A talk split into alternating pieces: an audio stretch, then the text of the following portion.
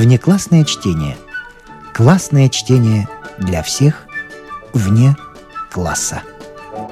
Не включенные в курс литературы. Неизвестное произведение известных авторов. Гида Мупасан. Драгоценности. Часть вторая. Окончание.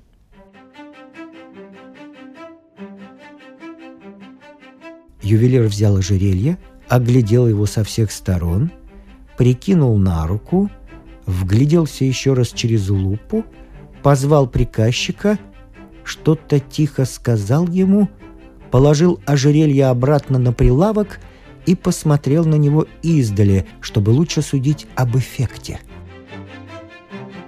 Господин Лантен, смущенный такой долгой процедурой, уже открыл было рот, чтобы произнести «Ну да, я отлично знаю, что оно ровно ничего не стоит», как вдруг ювелир заявил «Это ожерелье, сударь, стоит от 12 до 15 тысяч франков».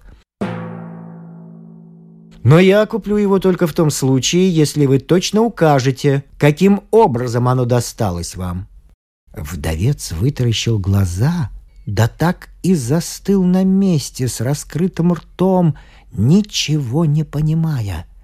Наконец он пробормотал. «Э, «Что вы говорите? Вы уверены?» Ювелир по-своему истолковал его изумление и сухо возразил. «Обратитесь еще куда-нибудь. Может быть, в другом месте вам дадут дороже. По-моему, оно стоит самое большее 15 тысяч. Если не найдете ничего выгоднее, приходите ко мне». Ошеломленный господин Лантен забрал свое ожерелье и поспешил уйти, повинуясь смутному желанию обдумать все наедине с собой. Но на улице он не мог удержаться от смеха. Ну и болван! Поймать бы его на слове, вот так ювелир. Не может отличить подделку от настоящего, вот так-так. И он пошел в другой магазин на углу улицы Мира. Как только ювелир увидел ожерелье, он воскликнул. «А, «Я прекрасно знаю это ожерелье. Оно у меня и куплено». Чрезвычайно взволнованный господин Лантен спросил. «А какая ему цена?» «Я продал его за 25 тысяч. Могу вам дать за него 18. Но по закону полагается, чтобы вы сперва указали, как оно стало вашей собственностью». Господин Лантен даже сел. У него ноги подкосились от изумления. «Да? Но все-таки осмотрите его внимательнее, сударь. Я всегда был уверен, что ожерелье а, поддельное». «Будьте любезны, сообщите вашу фамилию», — сказал ювелир. «Пожалуйста. Лантен. Служу в министерстве». Э, в Министерстве иностранных дел. Живу на улице Мучеников, э, дом 16». Ювелир раскрыл книги, отыскал в них что-то и сказал. Это ожерелье было действительно послано по адресу госпожи Лантен, улица Мучеников, дом 16, 20 июля 1876 года. Оба посмотрели друг на друга в упор. Чиновник вне себя от изумления, ювелир подозревая в нем вора.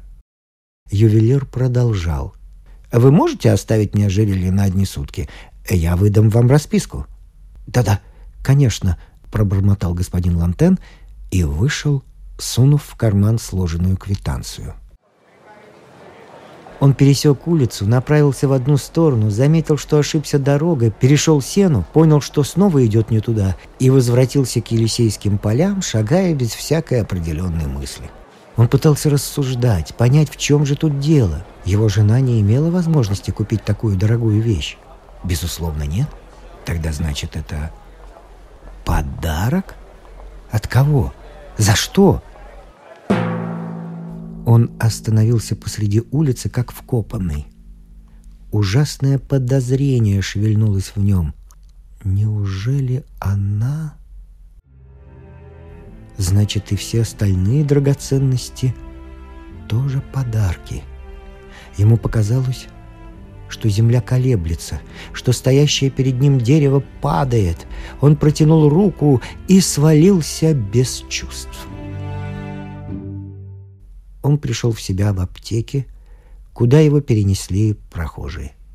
Его проводили домой, и он заперся у себя.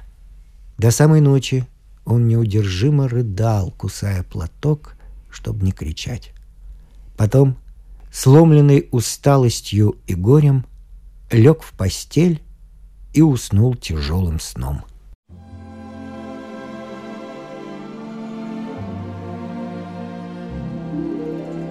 Солнце разбудило его. Он медленно встал. Надо было идти в министерство. Но после пережитого потрясения работать было трудно. Он решил, что не пойдет на службу и послал своему начальнику записку. Потом вспомнил, что ему надо побывать у ювелира и покраснел от стыда. Он долго колебался. Однако не мог же он оставить ожерелье в магазине. Он оделся и вышел. Погода была чудесная. Синее небо раскинулось над улыбающимся городом. Люди, засунув руки в карманы, фланировали по улицам. Глядя на них, Лантен думал. Хорошо иметь деньги. Богатому и несчастье, как с гуся вода. Делаешь, что хочешь. Путешествуешь, развлекаешься. Ах, будь я богатым. Он вдруг почувствовал голод, так как ничего не ел со вчерашнего дня. Но в кармане у него было пусто – и он снова вспомнил об ожерелье. «Восемнадцать тысяч? Кругленькая сумма». Он отправился на улицу Мира и стал расхаживать взад и вперед по тротуару против магазина. Восемнадцать тысяч франков. Двадцать раз порывался он войти, и неизменно стыд удерживал его. Однако ему страшно хотелось есть, а денег у него не было ни единого су – Внезапно он решился. Быстро, чтобы не дать себе времени раздумать, перебежал улицу и стремительно вошел в магазин. Увидев его, хозяин засуетился, подставил стул, вежливо улыбаясь. Подошла и приказчица, и, пряча улыбку, искоса весело поглядывала на Лантена. «Я навел справки, сударь», — сказал ювелир. «И если вы не переменили намерения, я могу платить предложенную мною сумму». «Да, пожалуйста», — пробормотал чиновник. Ювелир вытащил из ящика 18 больших ассигнаций, пересчитал их и вручил Лантену. Тот подписался на квитанции и дрожащей рукой засунул деньги в карман. В дверях он обернулся к ювелиру, не перестававшему улыбаться, и сказал, опустив глаза, «У меня остались еще драгоценности. Тоже по наследству. Может быть, вы и те купите?» «Извольте», — кланяясь, отвечал ювелир. Один приказчик убежал, чтобы не расхохотаться. Другой принялся громко сморкаться. Лантен невозмутимо и важно заявил — Сейчас я их привезу. Он нанял фиакр и так и не позавтракав, поехал за драгоценностями. Через час он вернулся, и они принялись разбирать драгоценности, оценивая каждую в отдельности. Почти все были куплены в этом магазине. Теперь Лантен спорил о ценах, сердился – требовал, чтобы ему показали торговые книги, и по мере того, как сумма возрастала, все больше возвышал голос. Серьги с крупными бриллиантами были оценены в 20 тысяч франков, браслеты — в 35, броши, кольца и медальоны — в 16 тысяч, убор из сапфиров и изумрудов в 14 тысяч, солитер на золотой цепочке в виде колье в 40 тысяч. Все вместе стоило 196 тысяч франков. Видимо, особа, которой это принадлежало, вкладывала все свои сбережения в драгоценности. Добродушно подсмеивался ювелир. Такой способ помещения денег нисколько не хуже всякого другого, солидно возразил Ламтен. Условившись с ювелиром, что окончательная экспертиза назначается на следующий день, он ушел.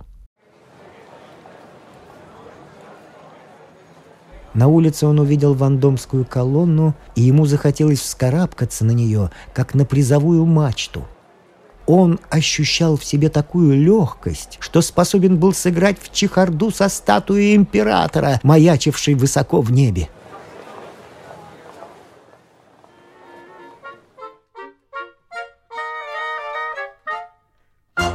Завтракать он отправился к Буазену и пил вино в 20 франков бутылка.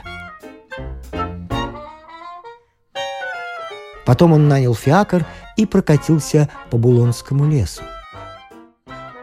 Он оглядывал проезжавшие экипажи с некоторым презрением, еле сдерживаясь, чтобы не крикнуть. «Я тоже богат! У меня 200 тысяч франков!» Вспомнив о министерстве, он поехал туда, развязно вошел к начальнику и заявил. «Милостивый государь, я подаю в отставку. Я получил наследство в 300 тысяч франков». Он попрощался с бывшими сослуживцами и поделился с ними планами своей новой жизни. Потом пообедал в английском кафе – Сидя рядом с каким-то господином, который показался ему вполне приличным, он не мог преодолеть искушение и сообщил не без игривости, что получил наследство в 400 тысяч франков. Первый раз в жизни ему не было скучно в театре, а ночь он провел с проститутками. Полгода спустя он женился. Его вторая жена была вполне порядочная женщина, но характер у нее был тяжелый. Она основательно донимала его. Не включенные в курс литературы. Внеклассное чтение. Классное чтение для всех вне класса. Неизвестное произведение известных авторов. Гида Мупассан. Награжден.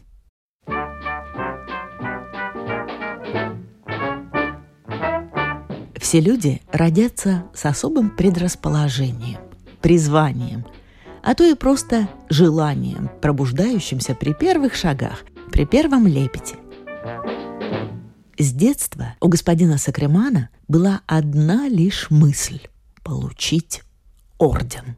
Мальчиком носил он оловянный крест почетного легиона, как другие дети носят военные кепи, и гордо шел под руку с матерью по улице, выпячивая детскую грудь, украшенную красной ленточкой и металлической звездой.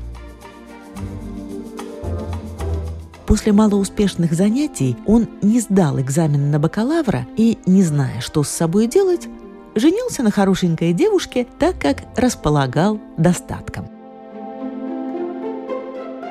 Они жили в Париже, как живут все зажиточные буржуа. Вращались в своем кругу, не смешивались с толпой, гордились знакомством с депутатом, который мог стать министром, и дружбой с двумя начальниками отделений.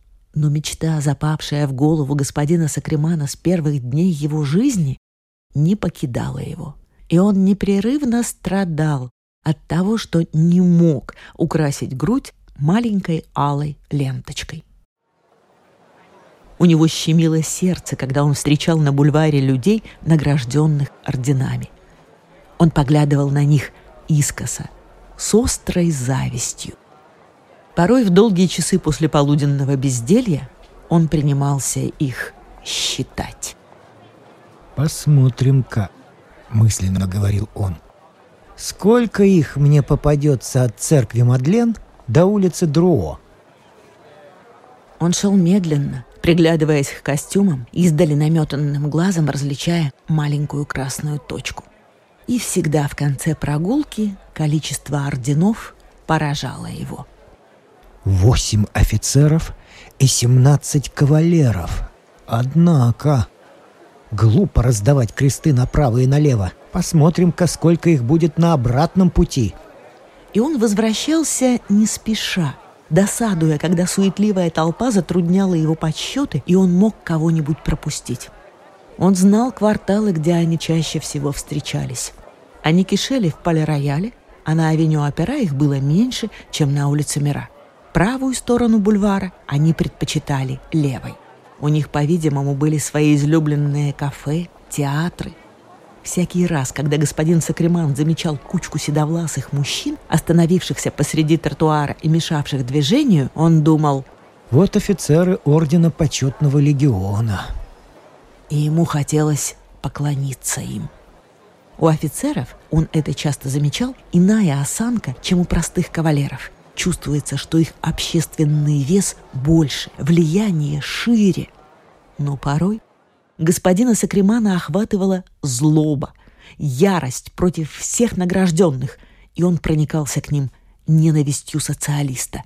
Тогда ордена раздражали его, как голодного бедняка снеть, выставленное в витрине гастрономического магазина, и, придя домой, он громко заявлял да когда же, наконец, избавит нас от этого подлого правительства? Жена удивленно спрашивала, что с тобой сегодня? Он отвечал, меня возмущают несправедливости, которые творятся повсюду. Как правы были коммунары. Но пообедав, он снова уходил из дому, поглазеть на витрины с орденами.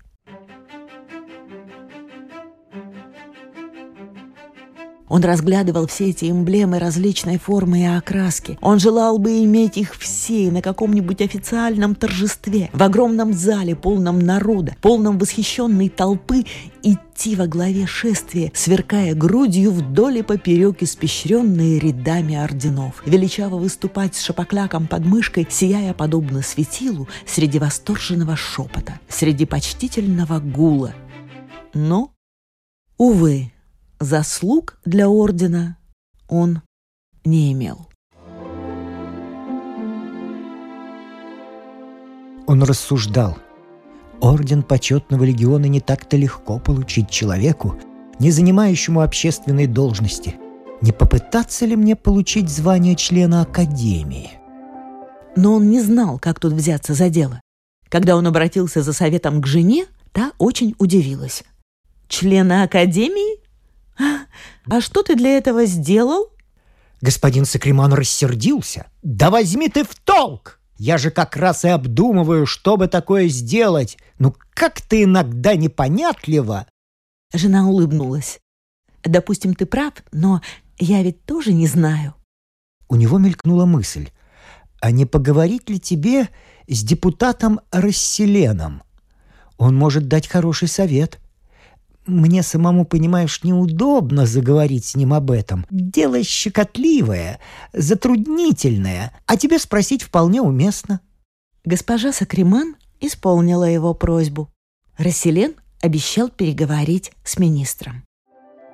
Сакриман докучал ему напоминаниями. Депутат ответил, наконец, что надо подать прошение и перечислить свои ученые степени. Ха, легко сказать, степени — он не был даже бакалавром. Однако надо же с чего-нибудь начать, и Сакриман принялся кропать брошюру о праве народа на образование. Но скудость мысли помешала ему закончить труд. Он стал искать тему полегче и принимался поочередно то за одну, то за другую. Первой было наглядное обучение детей – он требовал, чтобы в бедных кварталах были основаны бесплатные театры для детей. Родители водили бы их туда с самого раннего возраста. И там, с помощью волшебного фонаря, им преподавались бы начатки из всех областей человеческого знания. Так можно было бы пройти настоящий курс обучения. Зрение просвещало бы мозг, и картины запечатлевались бы в памяти, делая науку, так сказать, наглядной. Чего же проще, как преподавать таким образом всеобщую историю, географию, естественную историю, ботанику, зоологию, анатомию и так далее, и так далее. Он издал статью и разослал по одному экземпляру каждому депутату, по десяти каждому министру, пятьдесят президенту республики, по десяти в редакции парижских газет, по пяти в редакции газет провинциальных. Затем он занялся вопросами об уличных библиотечках, требуя от правительства, чтобы по улицам развозили книги в небольших тележках, как развозят апельсины. Каждый обыватель, уплатив за абонемент одно су, приобрел бы право прочитывать по десяти томов в месяц. «Народ!» — писал господин Сакрыман. «Падок только на развлечение. Сам он не идет к знанию. Пусть же знание пойдет к нему». И так далее, и так далее. Его труды не вызвали шума. Но он все же подал прошение. Ему ответили, что оно принято к сведению и что с его трудами знакомятся. Он решил, что успех обеспечен, стал ждать. Ответа не было. Тогда он решил похлопотать сам. Он и спросил аудиенции у министра народного просвещения и был принят одним из его секретарей, совсем еще молодым, но солидным и важным, который, словно играя на фортепиано, нажимал ряды белых кнопок и вызывал швейцаров, курьеров из передней и младших служащих. Он заверил посетителя, что дела его идут хорошо и посоветовал ему продолжать свои замечательные труды. И господин Сакрыман снова засел за работу. Депутат Расселен, казалось, живо интересовался теперь его успехами и надавал ему кучу превосходных деловых советов. Расселен, кстати сказать, был награжден орденом, но никто не знал, за какие заслуги он его получил. Он указал господину Сакриману несколько новых тем для его работ, ввел его в ученое общество, занимавшееся особенно темными областями наук, в надежде снискать почести, и даже оказывал ему покровительство в министерстве. И вот однажды, придя к своему другу завтракать, пожимая руку Сакримана, сказал ему на ухо. «Мне удалось добиться для вас большой чести. Комитет исторических исследований возлагает на вас поручение надо произвести изыскания в различных библиотеках Франции. Сакриман от волнения не мог ни есть, ни пить. Через неделю он уехал. Он ездил из города в город, изучая каталоги, роясь на чердаках, заваленных пыльными томами, навлекая на себя ненависть библиотекарей.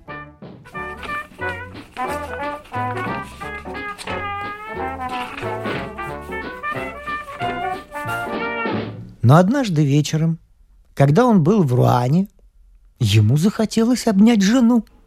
Он не виделся с ней уже неделю. Он сел на девятичасовой поезд, рассчитывая к полуночи попасть домой.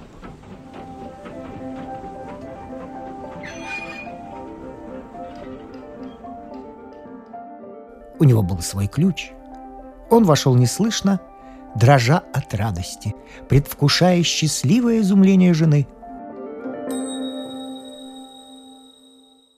Дверь в спальню была заперта. Ой, вот досада. Он крикнул «Жанна, это я!» Она, по-видимому, сильно испугалась – он услышал, как она вскочила с кровати и заговорила сама с собой, словно во сне. Затем побежала к своей уборной, хлопнула дверью и забегала босиком взад и вперед по комнате, двигая мебель так, что звякали стеклянные дверцы шкафов. Наконец она спросила. «А, «Так это ты, Александр?» «Ну да, открой же!» Дверь отворилась, и жена упала к нему на грудь, бормоча. «Ах, Ужас! А вот не ждала! А вот радость!» Он начал раздеваться. Обстоятельно, как он делал все.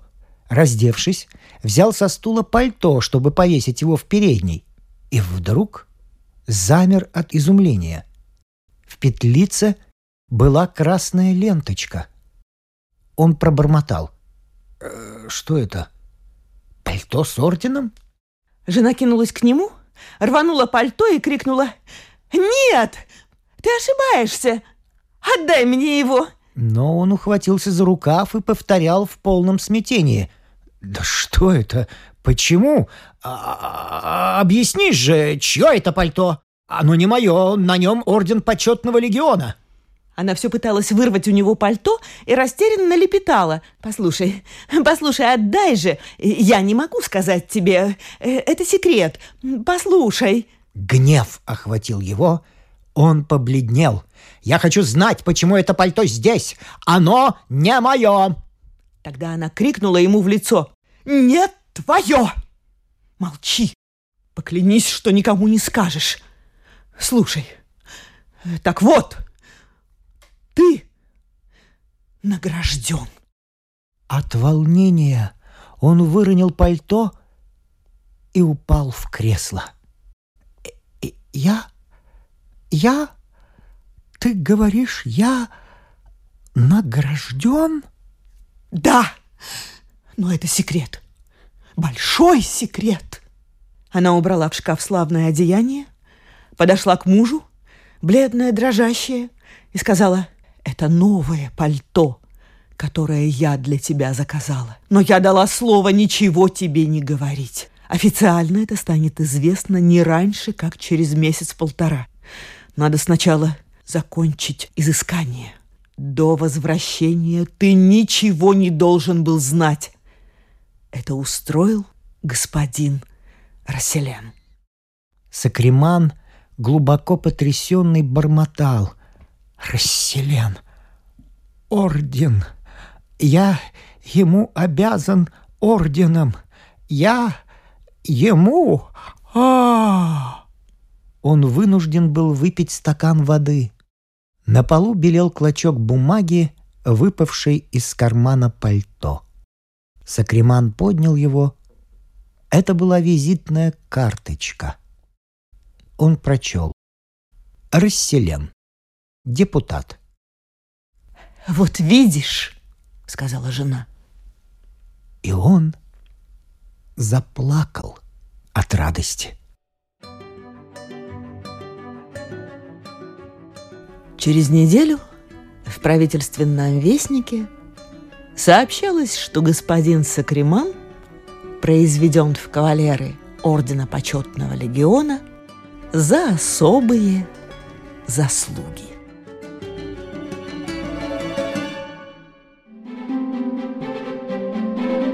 Внеклассное чтение.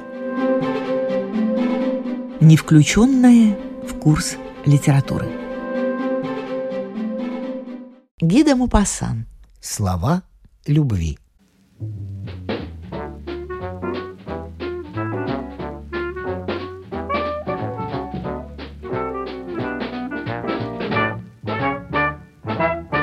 Дорогой мой толстый петушок, ты мне не пишешь? Я тебя совсем не вижу, и ты никак не соберешься прийти. Разве ты разлюбил меня? За что же? Чем я провинилась? Скажи мне, умоляю тебя, моя любовь. А я тебя так люблю, так люблю, так люблю. Мне хотелось бы, чтобы ты вечно был со мной, и чтобы я целый день могла тебя целовать и называть тебя, сердце мое, любимый мой котик, всеми нежными именами, какие только придут в голову. Я обожаю, обожаю, обожаю тебя, мой чудный петушок. Твоя курочка Софи.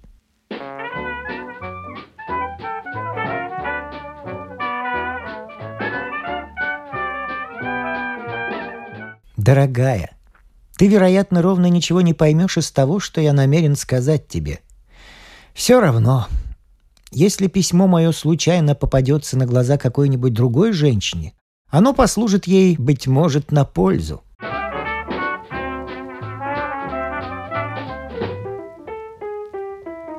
Если бы ты была глуха и нема, я без сомнения любил бы тебя долго-долго. Несчастье в том, что ты говоришь. Вот и все. Один поэт сказал, «Ты в лучшие часы, снося смычок мой ярый, была лишь скрипкою банальной и простой, и точно ария в пустой груди гитары Моя жила мечта в твоей душе пустой. В любви, видишь ли, всегда поют мечты. Но для того, чтобы мечты пели, их нельзя прерывать. А когда между двумя поцелуями говорят, то всегда прерывают пьянящую мечту, созидаемую душою, если только не произносит слова возвышенные. Но возвышенные слова не рождаются в маленьких головках хорошеньких девушек. Ты ничего не понимаешь, не правда ли? Тем лучше. Я продолжаю. Ты, несомненно, одна из самых прелестных, одна из самых очаровательных женщин, которых я только когда-либо встречал. Есть ли на свете глаза, в которых было бы столько грезы, как в твоих, столько неведомых обещаний, столько бесконечной любви? Не думаю. Когда твой рот улыбается и пухлые губки открывают блестящие зубы, то кажется, что из этого очаровательного рта вот-вот польется невыразимая музыка, нечто неправдоподобно сладостное, нежное до рыданий. А в эту минуту ты спокойно называешь меня «мой обожаемый жирный кролик». И мне кажется вдруг, что я проникаю в твою головку, вижу, как движется твоя маленькая душа маленькой хорошенькой женщины, прихорошенькой женщины, но... И это, понимаешь ли, меня страшно угнетает. Я предпочел бы лучше этого не видеть. Ты по-прежнему ничего не понимаешь, не так ли? Я на это и рассчитывал. Помнишь ли, как ты пришла ко мне в первый раз? Ты вошла внезапно, внося с собой аромат фиалок, веявший от твоих юбок. Мы молча долгим взглядом смотрели друг на друга, потом обнялись, а потом, потом до следующего утра уже не говорили. Но когда мы расставались, наши глаза говорили то, чего нельзя выразить ни на одном языке. По крайней мере, я так полагал. И, покидая меня, ты чуть слышно прошептала «До скорого свидания». Вот все, что ты сказала, но ты никогда не сможешь себе представить ни того, какую дымку мечты ты оставила во мне, ни того, что я предвидел и что мне казалось угадывал в твоей мысли. Понимаешь ли, бедное дитя мое, для мужчин не глупых, сколько-нибудь выдающихся, любовь — инструмент столь сложный, что малейший пустяк его расстраивает. Вы, женщины, когда любите, не замечаете смешной стороны некоторых вещей, а чудовищность или смехотворность иных выражений ускользает от вас. Почему слово, уместное в устах маленькой брюнетки, звучит совершенно фальшиво и смешно в устах полной блондинки? Почему шаловливый жест одной не подходит другой? Понимаешь ли ты? Нет? Я так и думал. С того самого дня, как ты словно из крана начала выливать на меня поток твоих нежностей, для меня было все кончено, мой друг. Ведь ты наделяла меня последовательно всеми именами животных и овощей, которые знала благодаря домашней хозяйке, образцовому садовнику и основам естественной истории для младших классов. Но все это еще ничего. О, бедное дитя! Какой гений насмешки, какой извращенный дух мог подсказать тебе твои слова в последнее мгновение. Они все в моей памяти, но из любви к тебе я не повторяю их. А кроме того, Бывают минуты, когда слова «люблю тебя» настолько неуместны, что становятся почти неприличными. Но ведь ты же меня не понимаешь. Я целую тебя со всею страстью, но при условии, что ты не скажешь ни слова.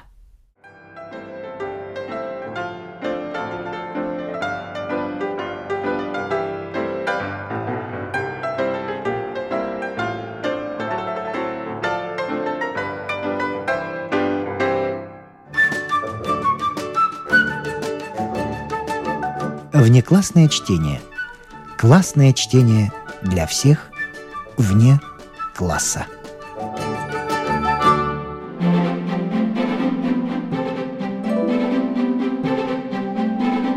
С вами прощаются актеры Наталья Щеглова и Вадим Гросман. Слушайте нас в Spotify, на платформах CastBox, Яндекс.Музыка, Apple Podcast и других. Самых маленьких слушателей мы приглашаем побывать в гостях у книжки – Подкаст Латвийского радио 4. А для тех, кого интересует наша женская роль в истории. В подкасте Латвийского радио 4 звучат истории на манжетах.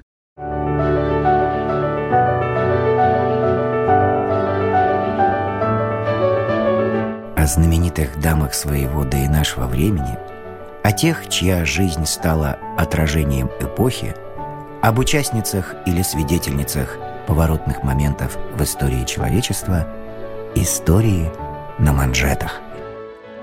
Этот и другие подкасты Латвийского радио 4 вы найдете в Spotify, а также на платформах CastBox, Яндекс.Музыка, Apple Podcast и других.